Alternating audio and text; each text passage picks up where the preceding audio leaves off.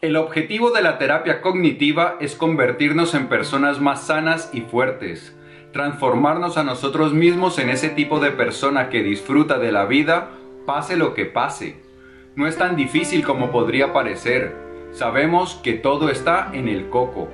En síntesis, podemos decir que el sistema cognitivo consiste en transformar nuestra forma de pensar, nuestro diálogo personal, nuestra manera de evaluar lo que nos sucede para dejar de quejarnos y empezar a disfrutar de lo que está a nuestro alcance y llegar a hacerlo de una forma tan automática que esa sea nuestra primera opción mental. Segundo episodio de la serie dedicada al influyente libro de Rafael Santandreu, El arte de no amargarse la vida. En el primer episodio hablamos acerca de las causas de la amargura, que una era la terribilitis y la otra las expectativas irracionales acerca de la vida.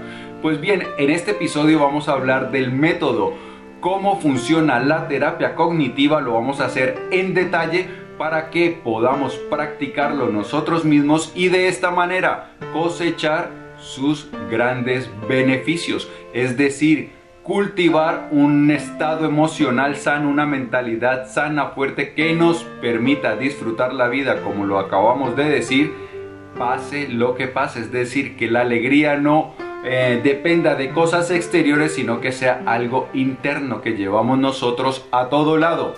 De estas cosas tan extraordinarias vamos a hablar ya mismo. Bienvenido a las Notas del Aprendiz, el lugar que está dedicado a ti, a darte todas las ideas, todas las herramientas para que te conviertas en la más extraordinaria versión de ti mismo y para que de esta manera vivas la vida extraordinaria que naciste para vivir. Mi nombre es Pablo Arango y si esta es la primera vez en las notas del aprendiz, por favor considera suscribirte para que no te pierdas ninguna de estas valiosísimas ideas. Bien, el método. Vamos a hablar en detalle de cómo funciona el método de la terapia cognitiva. Lo primero es que el método que nos propone Rafael Santandreu en, en su libro consta de dos pasos. El primero es debatir, desafiar las creencias eh, negativas exageradas. No olvidemos que en el primer episodio hablamos de, de estas creencias y que detrás de cada neurosis, detrás de cada estado emocional negativo, de la ansiedad, del exceso de estrés, de la depresión, hay una creencia negativa exagerada. Entonces, el primer paso del método es desafiar esas creencias y el segundo paso son realizar visualizaciones racionales y ya mismo vamos a explicar en qué consiste cada una de esas. Lo primero, desafiar las creencias. Pues bien, como lo dijimos, siempre tenemos creencias que, eh, negativas que giran en nuestra mente, que están constantemente dando vueltas por nuestra cabeza y esas creencias negativas exageradas lo que hacen es teñir nuestro panorama, hacer que veamos nuestra vida mucho más oscura, mucho más lúgubre de lo que es y de esta manera nos roba la felicidad, nos roba la espontaneidad, el optimismo, la alegría por vivir. Entonces, lo primero que tenemos que hacer es desafiar esas creencias. Y, ese, y este paso consta a su vez de tres pasos. El primero es descubrir cuál es la creencia. El segundo es argumentar en contra de esa creencia. Y el tercero es establecer una creencia racional. Vamos con el primero, descubrir la creencia. Pues bien, este es muy sencillo. Simplemente cuando nos veamos agobiados, tenemos que pensar nosotros qué es lo que nos estamos diciendo, cuál es el argumento clave que estamos nosotros pensando. Por ejemplo, eh, alguien que acaba de tener una ruptura con la persona que, con la pareja que venía teniendo. Entonces, esa persona puede estar eh, en el fondo pensando que su vida para ser feliz necesita tener una persona al lado, que si no tiene pareja, pues entonces no podrá hallar la felicidad, o que si no es esa pareja en particular, no podrá hallar la felicidad. Entonces, esa es, ese es el argumento clave que nosotros estamos aquí, al cual estamos dando miles de vueltas en nuestra cabeza y que nos está haciendo sufrir. O puede ser, por ejemplo, que alguien que ha perdido su trabajo, entonces detrás de, de esa angustia lo que haya es una creencia de que jamás podrá recuperar el trabajo, de que no podrá volver a ser próspero y que entonces indefectiblemente lo que le espera es la miseria. El segundo es argumentar en contra de esa creencia, mirar si es una creencia racional o si es algo negativo, exagerado y falso. Existen diferentes técnicas para contraargumentar esas creencias negativas exageradas. Y Rafael Santandreu nos brinda tres posibilidades, la comparativa, la de posibilidades y la existencial. La comparativa, pues es imaginarnos, supongamos, hablemos del ejemplo de la persona que ha roto con su pareja. Entonces, esa persona cree que no puede ser feliz si no es con esa pareja o si no es con una pareja en general, que si no cuenta con una relación sentimental en su vida no puede ser feliz. Entonces, la comparativa, ¿qué es? Pues pensar en otras personas, en ejemplos de otras personas que viven sin, sin, pareja y que viven completamente felices. Muchas personas, muchas personas religiosas viven vidas felices, plenas, eh, satisfactorias y no necesariamente tienen pareja. Hay otro tipo de personas, artistas, emprendedores, eh, bueno, diferentes tipos de personas que han llevado vidas plenas que han sido felices y que no necesitan tener una relación en su vida. Hay otras personas que, por ejemplo, consideran que si no son ricos, muy exitosos, eh, no pueden ser felices. Entonces, establecer eh, la vía por la vía comparativa, pues buscamos ejemplos de personas que sean muy felices sin necesidad de mucho dinero. Y de esos casos también hay por montones. Entonces, esa es la vía comparativa. Otra de las formas de argumentar es mirar las posibilidades, es decir, si yo no tengo una relación sentimental en mi vida, Existen otras posibilidades. Puedo yo, por ejemplo, dedicarme, dedicar más tiempo a mi actividad profesional. O puedo yo, por ejemplo, dedicar más tiempo a educarme y entonces ir avanzando profesionalmente. O puedo dedicarme a otros pasatiempos, por ejemplo, a la pintura, a la escritura, aprender a tocar algún instrumento. O puedo yo profundizar en mi vida espiritual, entonces dedicarme a la, a la meditación, realizar alguna práctica contemplativa que me ayude a eh, llenar de actividades gratificantes mi vida. Ese es el segundo argumento y el tercer argumento es el existencial y esto es simplemente poner nuestra vida en perspectiva. Eh, hay una Carl Sagan que fue uno de los grandes científicos del siglo pasado cuando vio una fotografía de la Tierra desde lejos, esta la mota azul lo llamó, él dijo que todo lo ponía en perspectiva porque nuestra Tierra es tan pequeña, tan diminuta y a su vez nosotros dentro de la Tierra somos tan pequeños, tan diminutos que esos dramas que armamos acerca de nuestra vida pues realmente cuando lo ponemos en una escala eh, planetaria universal, pues pierden importancia. Además, otra de las formas de darle una verdadera perspectiva a nuestra vida, una perspectiva existencial es pensar si esto que nos está afligiendo en este momento dentro de 5 o 10 años va a ser tan importante. Muchas veces, por ejemplo, estamos angustiados porque vamos a llegar a una cita muy tarde y entonces podemos pensar, esto va a ser importante en 5 o 10 años, es algo que va a transformar mi vida y, seguiré eh, sufriendo las consecuencias de esto durante 5 en los próximos 5 o 10 años. La mayoría de veces la respuesta va a ser que no. Y entonces pues eso nos va a permitir realmente observar las cosas como son, pequeñas, insignificantes y no armar un drama exagerado de lo que está pasando. Y el tercer paso es realizar una declaración racional y repetirnoslas muchas veces para que no la creamos. Entonces, puede ser que no soy rico, que no que soy pobre, pero puedo vivir una vida extraordinaria llena de eh, cosas interesantes y actividades muy satisfactorias. Que no tengo pareja, pero aún así mi vida también ofrece muchas posibilidades y puedo yo vivir plenamente feliz sin necesidad de una relación sentimental. Entonces, una vez hemos debatido esas ideas, pues lo que hacemos es con extraer la conclusión racional positiva y entonces nosotros realmente debemos creer en ella, debemos eh, interiorizar que se puede ser feliz a pesar de que alguna cosa nos falte, porque la evidencia, la historia nos muestra que hay personas que le faltan muchísimas cosas y que aún así son felices. Y uno de los ejemplos más claros es el gran científico Stephen Hawking, que murió hace poco, que a pesar de que no tenía movilidad en ninguno de sus miembros, que estuvo confinado a una silla de ruedas durante la mayor parte de su vida, declaró que su vida era feliz que, y, e incluso dijo que su enfermedad fue una de las cosas o fue la cosa más extraordinaria que le pudo pasar porque le permitió apreciar de verdad las cosas importantes de la vida y le, permitió también realizarse como científico. Quizá si no hubiese vivido confinado eh, a esa silla de ruedas sin movilidad absoluta, no hubiese podido alcanzar esos logros que alcanzó su mente. Entonces, eso es lo que tenemos que hacer. Y luego, el segundo paso es visualizaciones racionales.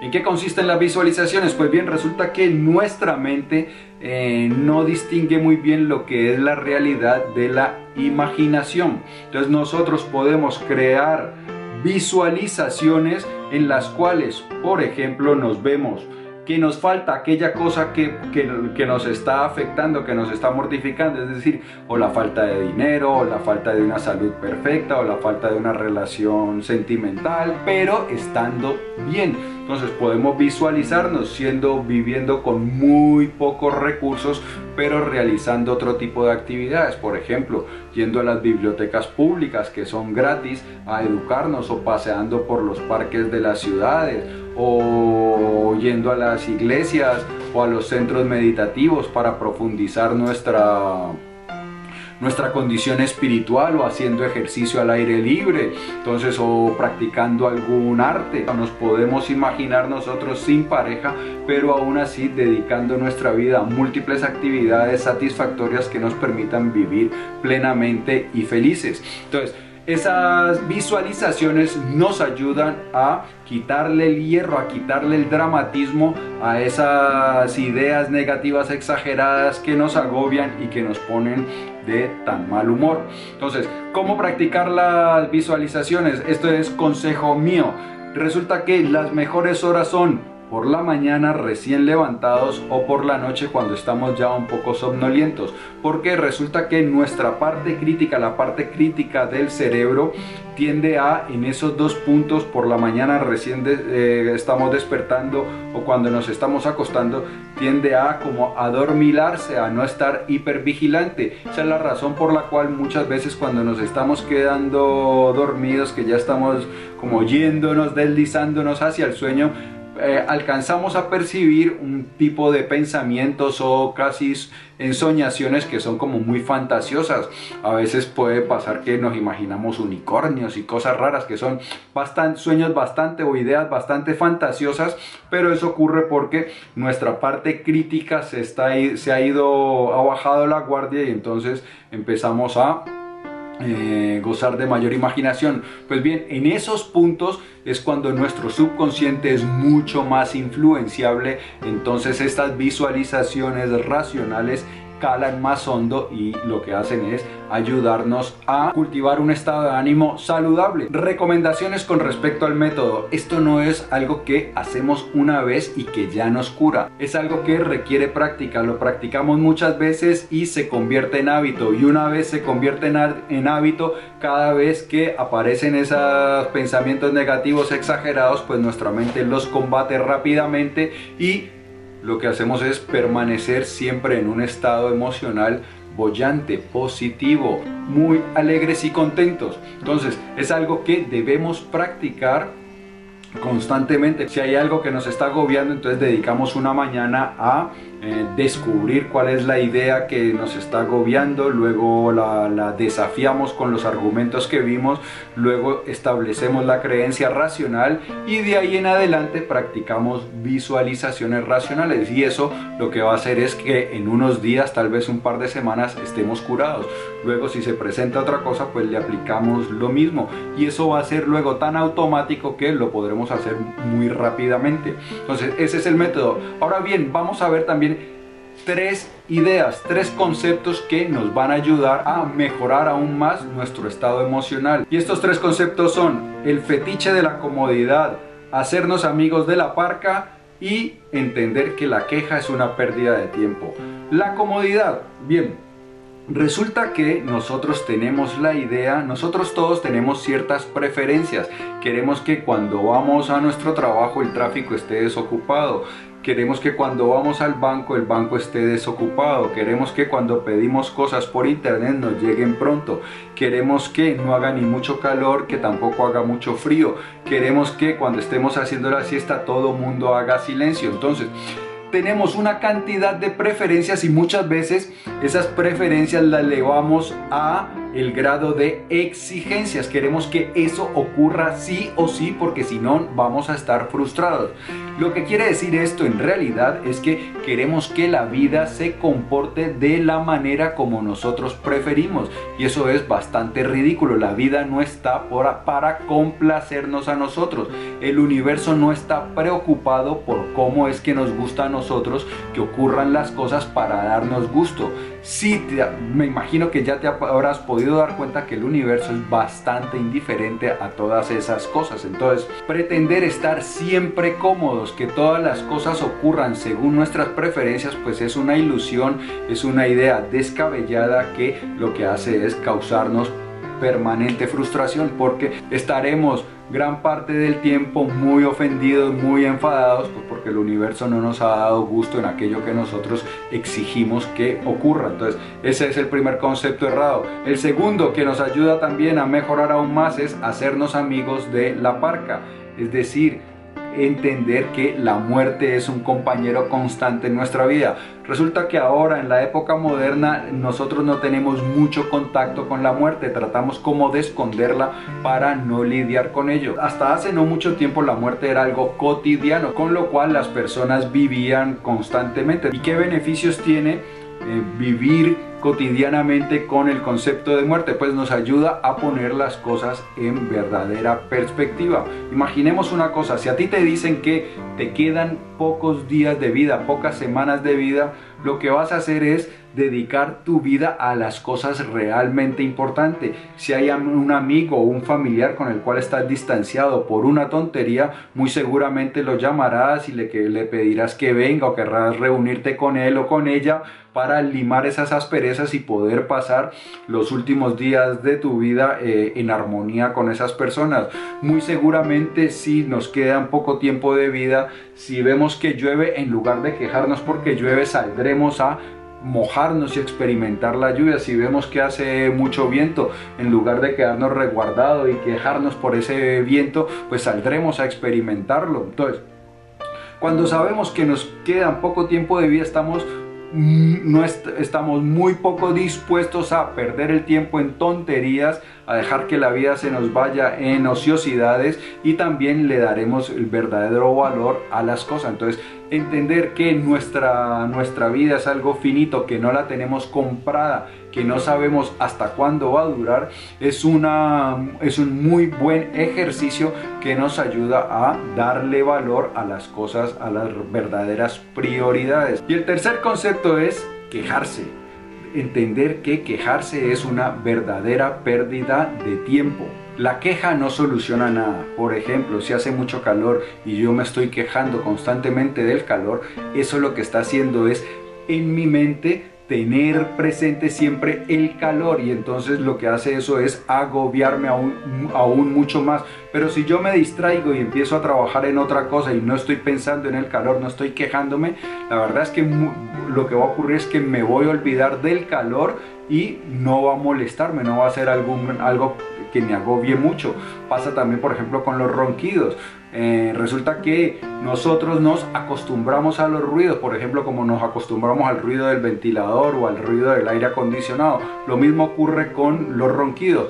Pero si yo empiezo a quejarme, ay, pero qué ronquidos, que cómo no voy, a no voy a poder dormir, pero cómo es posible. Lo que hago es mantener en mi conciencia, bajo mi atención, ese ronquido y entonces no permito que eh, mi cerebro se olvide de él, que lo descarte y no puedo entonces dormir. Entonces lo que hago es agobiarme más. Si hay algún problema con mi jefe y entonces estoy pensando todo el día en eso, pues es, eh, lo que hago es traer ese, ese evento negativo constantemente a mi mente y eso me genera a su vez emociones negativas. Entonces, quejarse no sirve para nada, porque quejarnos primero no resuelve la cosa y segundo, andar quejándonos constantemente lo que hace es tener los problemas bajo nuestra atención y entonces eso lo que hace es generarnos emociones negativas. Esos son los tres conceptos. Amigo mío y amiga mía, si este video te ha gustado, dale por favor dedito arriba. Te invito a que lo compartas para que me ayudes a que cada vez más personas entiendan este método tan valioso y dejen atrás la amargura. Si deseas recibir más contenido como este gratuito, en la descripción encontrarás un vínculo para suscribirte a las notas del aprendiz. Te llegarán no solo los vídeos, sino también los artículos escritos, los podcasts y otra información de cosas muy interesantes que pasan con las notas del aprendiz. En el siguiente vídeo vamos a ver aplicaciones, ejemplos de la vida real de cómo podemos aplicar este método. Así que permanece atento que en pocos días estará listo el siguiente vídeo. Nos vemos prontísimo.